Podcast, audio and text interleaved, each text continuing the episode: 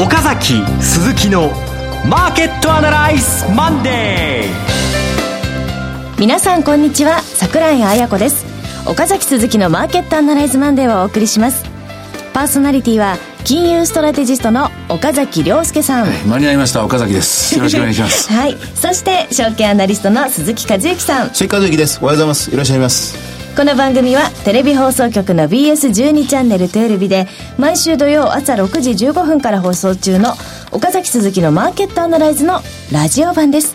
週末の海外マーケット月曜前場の市況や最新情報はもちろんのことテレビ放送では聞けないラジオならではの話など耳寄り情報満載でお届けします。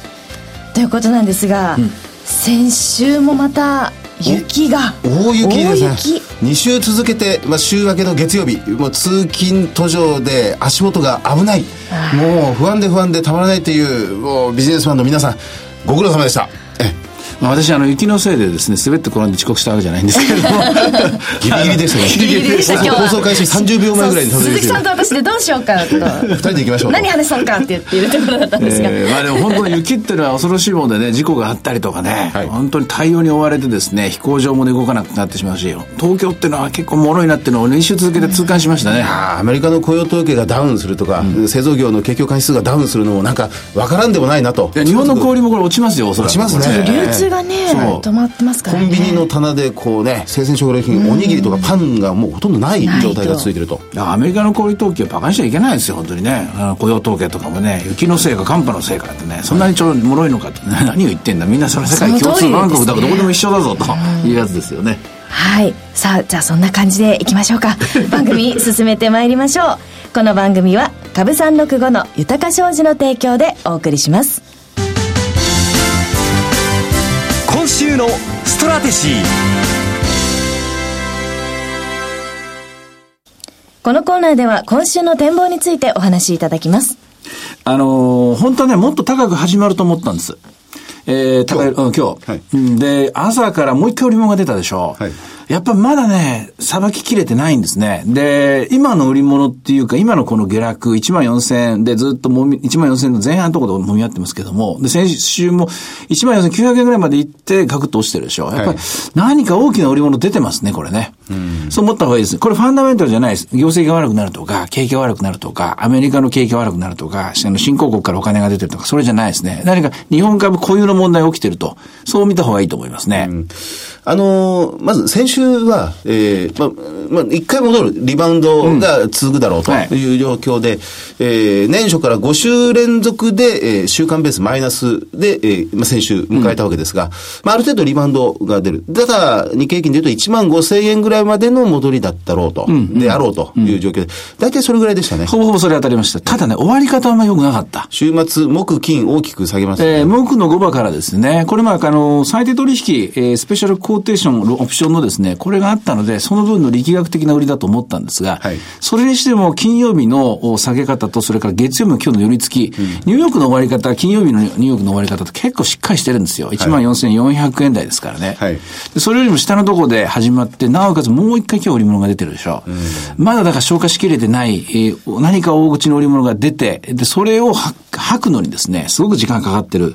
今週いっぱいもう一回かかるのかもしれませんね。えー、では、今週のストラテジー、今週一週間はどういう態度で、スタンスで臨んだらいいでしょうか？休めるものなら休みたいですね、これね。一回見送り、お休み。見送った方がいいですね。見送った方がいいというよりも、まあ途中から切り返してくる可能性は高いと思うんですけれども、この売り物の、まとまった売り物の実態、えー、出所はどこなのか、今私もですね、一生懸命調べてるんですけども、はい、おそらく外国人の一角だと思うんですけどもね。うん、これを、まあ何でもそうですけどもね、お化けの正体は大体ですね、枯れた葉っぱとかですね、その辺の石ころなんですけれども、終わったことに過ぎないんですけれどもね、そいつを見つけて、そこからもう一回、えー、挑戦していきたいなと、私は個人的にはそんなふうに思ってます。なるほど。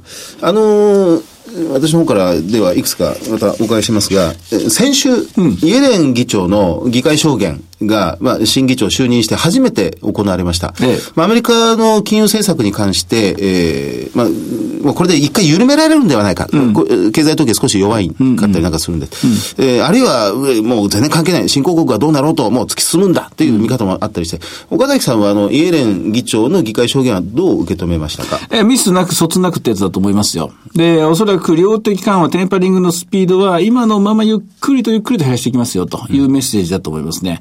で、それからまあ、何分にもブリザードの影響がですね、来ているので、はっきりしたことはまだ申し上げられないんですけれども、えー、アメリカの経済の方は、それほど急加速で回復しているわけでもなく、うん、かといって停滞しているわけでもないと。うん、まあ、非常に、マーケット関係者にしてみたら、イライラする、胃が痛くなるような展開かもしれませんけれども、おおむね、えー、人々が年初に予想した通りのパターンでですね、動いていると思います。なるほど。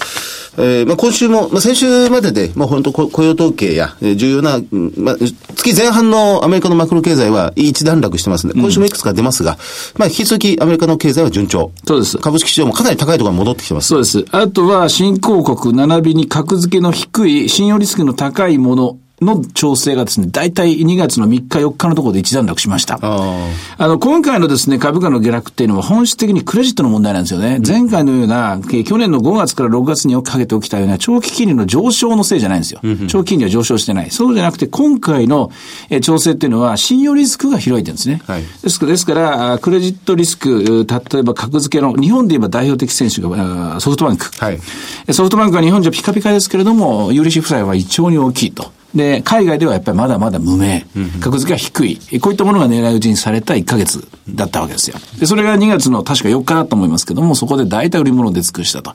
今日も戻ってるんですよね、ソフトバンクはね。えー、まあ、小幅ですが、プラス0.6%ぐらいで、えー、ソフトバンクの株価はしっかりです。うん、ということは、グローバルなですね、クレジットの調整、ここはですね、とりあえず一旦は調整したと見るべきでしょう。残ってるのは日本株の固有の消化しきれていない需給の問題ですね。何か大きな株式の供給があったと。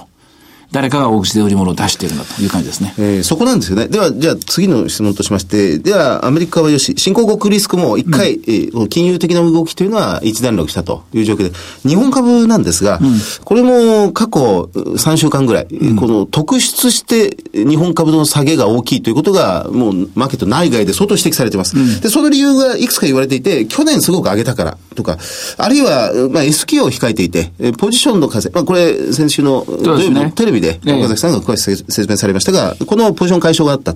それからもう一つ、このアベノミクスというものに対する失望感が、とりわけ外国人投資家間で広い、広がってんじゃないか。あるいは日銀に対する見方というのがあります。が、この点、日本株の現在の足元の弱さという点、先ほどから何回か、えー、まあ、言及されてますが、改めていかがでしょうか？アベノミクスのせいにすること、日銀の追加緩和期待が遠のいたこと、このせいにすること、この二つは誰も、誰も敵を作らなくていい理由ですよね。これだったらいいですよ。これだったら、あそうですね、でいいし、別に私もあの、もあの、文句をつけてですね、誰かをやりだめする気はない。他の理由があったとき、なんて答えようかなと。他の理由があったときに、プロである専門家は一体どうやって釈明するんだと。わ、からなかったのかって言われるの嫌じゃないですか。はい、やっぱり我々そう調べなきゃいけないですよね。うん、あの、1月の経済統計がいくつか出始めてきてまして、マンション販売が前年対比プラス6%だった、うん、全国でですね。やはりこれ消費税前の書き込みが相当剥げ落ちてきてるという見方も少しずつ今なされてきてます。それから先週の木曜日に発表になりました、えー、1月の景気ウォッチャー調査も、これは3ヶ月ぶりにマイナスになったりなんかしまして。うんうん、そこ理由は何なんて書いてましたえっと、これはですね。うん、何で引っ張ったんですかね、そこ。これは、やっぱり12月までに相当盛り上がった。あやっぱりその反動ですか。それが結構出てます。で、うんうん、景気ウォッチャー調査というのは株価と相当連動して動くんです確かにね。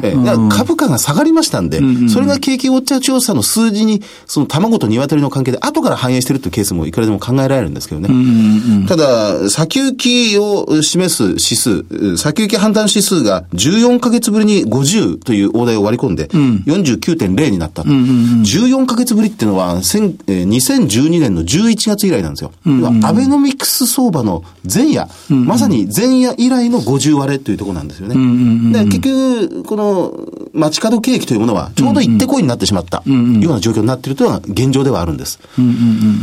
だからまあ、来月の数字、2月分、3月分を見ないと、これ、今の時点ではまだ何とも言えないんですが。ひょっとしたら、だとしたら先が悪いんでしょ？先が。先行き、はい。メニューコストが発生してるのかもしれませんね。何コスト？メニューコスト。メニューコスト。要するにこれ、価格を全部引き上げることになるでしょ？う。はい。あの、えー、消費者、消費増税の結果。はい、だから、おそらくみんな今、ど、いくら値上げしようかと思ってるはずですよ。確かにそれはありますね。うん、メニューを今変えなきゃいけないんです、ここね。うん、メニュー変えるときってのはものすごい決断がいるんですよ。値上げにつながりますからね。そう。で、どうやって値上げしようか。誰しもこれを考えると頭が痛くて、どうしても弱気になってしまう。うん、え経営者、それこそ街のですね、あの、コーヒーショップショップからラーメン屋さんからみんな今頭か痛痛めてるわけですよ。ラーメン代をいくらにしようかなとかね。えー、私も考えますよ、これ。うん、ここのところは。おそらく、そこのコストを今悩んで、先行きに対して不安になってるのかもしれませんね。メニューコストが発生したのかもしれません。うん。まあ、アベノミクスは、期待というものに訴えかける政策というのは、散々去年1年間も言われてきて、その期待に訴えかける効果が、すごくプラスに働いたのが去年1年間でしたが、うん、今その期待値が相当低下しているのは事実であって、で、現実部分が今、そのメニューコストということなのかもしれませんが、確かにプレッシャーになってきてるってことでしょうかね。あの、実際駆け込み需要を必死になって3月までに自動車業界なんか前倒して取りに行こうと、というアクションを取ってるみたいですから、はい、えー、ここでもう世の中の終わりじゃないんですけれども、そこまでに力を使い切ってしまう。なぜなら4月からやっぱり厳しいんだからと。うんこう考えてると、やっぱり先行きに対してちょっと弱気になってしまいますよね。で、それは微妙にこの株式市場に暗い影を落としてしまいますね。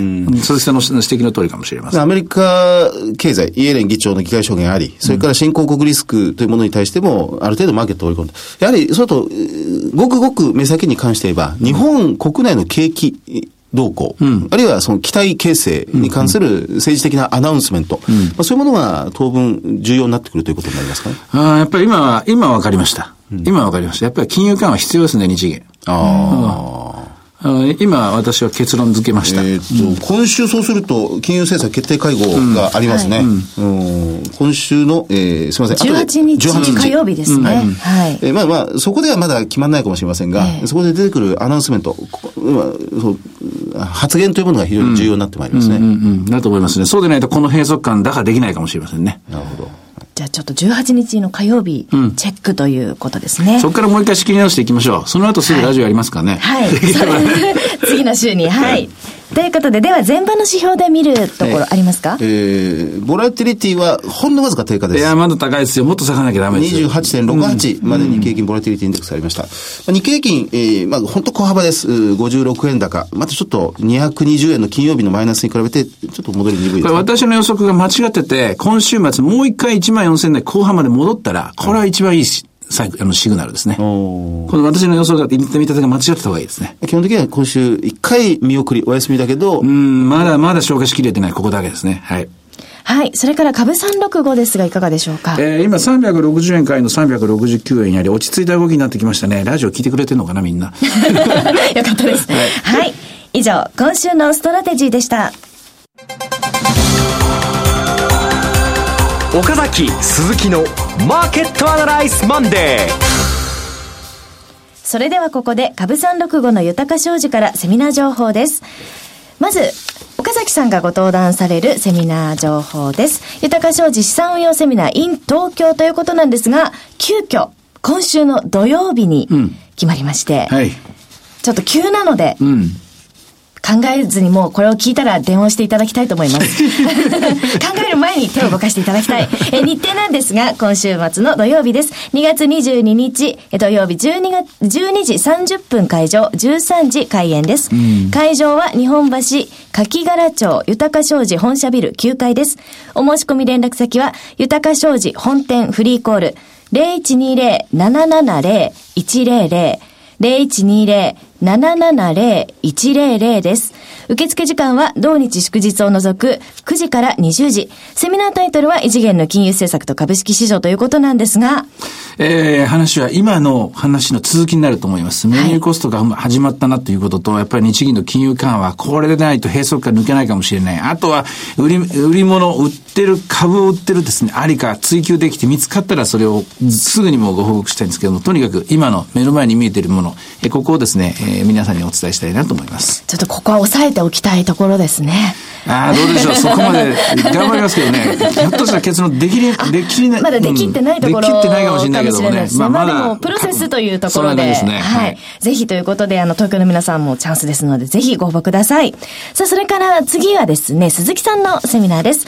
こちらは、豊か商事資産運用セミナー in 札幌ということで、日程が3月1日土曜日、12時30分会場、13時開演です。会場は豊か商事札幌支店。お申し込み連絡先は、札幌支店のフリーコール0120-191-365、0120-191-365です。受付時間は同日祝日を除く9時から20時ということで、雪またね、大丈夫だといいんですけどね。はい、えー、3月です。3月1日にいよいよもう春近しということです。そっかそっか、これは3月ですね。あの、景気の現状、まあ、シクリカル的な、見方からの景気の現状、および企業業績の現状というものをここでは詳しく見ていきたいと思います。はい。こちらもね、ぜひ、鈴木さんのお話、直接聞けるチャンスですので、札幌の皆さん、ご応募お願いします。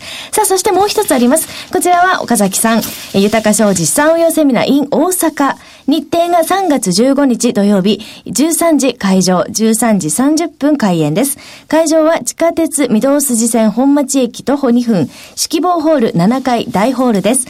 お申し込み連絡先は、豊か商事大阪支店、フリーコール0120-441-377、0120-441-377です。受付時間は同日祝日を除く9時から20時。こちらもセミナータイトル異次元の金融政策と株式市場ということなんですが、3月15日はまたお話変わってきそうですね。もうこの時はね、異次元ではなくてですね、えー、もうおそらく現実になっていなきゃいけないところだと思いますね。はい、金融政策の次の。追加であるかどうか。あとはまあアメリカの方もテーパリングのですね、スピードがここではっきりしてくると思います。雇用統計もあの通常のペースに戻ると思います。えー、見通しはよりはっきりしたものになると思います。でもはっきりした頃にはもう相場は動き始めてますから、はい、それまたそれで3月15日の一番先頭で見えるもの、ここを皆さんにお伝えしたいと思いますね。はい、ということで大阪の皆さんぜひご応募お願いいたします。以上が豊か商事からセミナー情報です。